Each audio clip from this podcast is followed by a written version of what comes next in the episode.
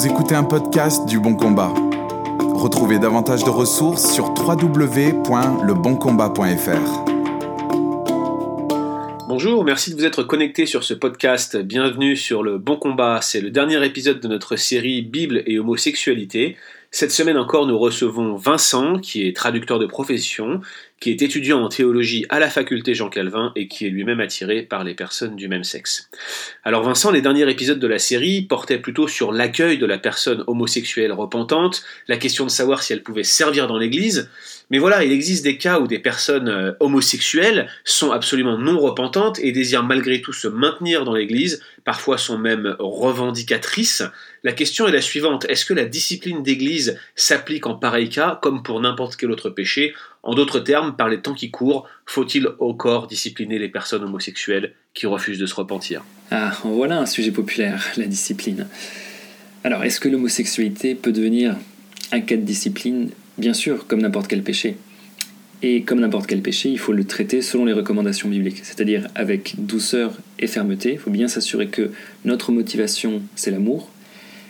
Il faut le traiter dès qu'il devient sérieux, c'est-à-dire à partir du moment où il y a des fausses doctrines qui sont enseignées, que ça cause du désordre ou des divisions dans l'assemblée, enfin ce genre de choses.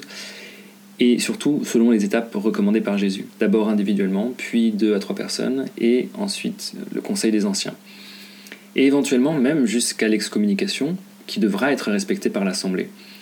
Et la raison, ce sera toujours le manque de repentance et non pas l'homosexualité. Il faut bien faire la différence entre les deux.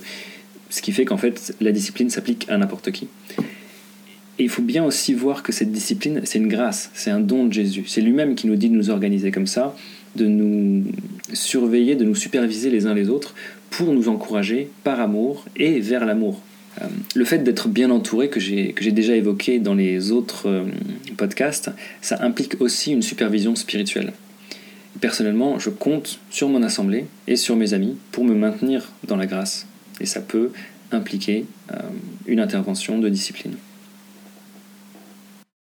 Merci Vincent pour ce podcast, merci aussi pour euh, toute la série, merci pour ton courage et ton franc-parler, ce n'est pas une chose facile, en particulier par les temps qui courent. Nous voudrions encourager vraiment chacun de ceux qui ont suivi cette série ou qui ont simplement entendu cet épisode à aller plus loin et à creuser davantage le sujet. Souvenez-vous qu'au-delà des doctrines et de la pensée qui sont engagées, eh bien il y a des personnes qui souffrent, qui se débattent avec ce péché, et nous voulons vraiment euh, vous, encourager à aller plus loin, à consulter d'autres articles, à creuser dans la démarche pastorale sur la théologie qui, qui est sous-jacente à ce thème. Nous avons donc cette série qui est à votre disposition. Vous allez sur notre site www.leboncombat.fr, l'onglet série, et dans cet onglet série, vous avez une série qui s'intitule Bible et homosexualité. Vous y retrouverez l'intégralité des articles du blog, mais également des ressources qui sont externes au blog, des ressources sérieuses, et ainsi que la série que, vous venez d'écouter, dont, l'épisode présent fait partie. Vincent, merci encore donc, et à très bientôt pour de nouvelles aventures. Chers auditeurs, nous vous donnons rendez-vous la semaine prochaine pour le prochain podcast. À bientôt! Merci d'avoir écouté ce podcast.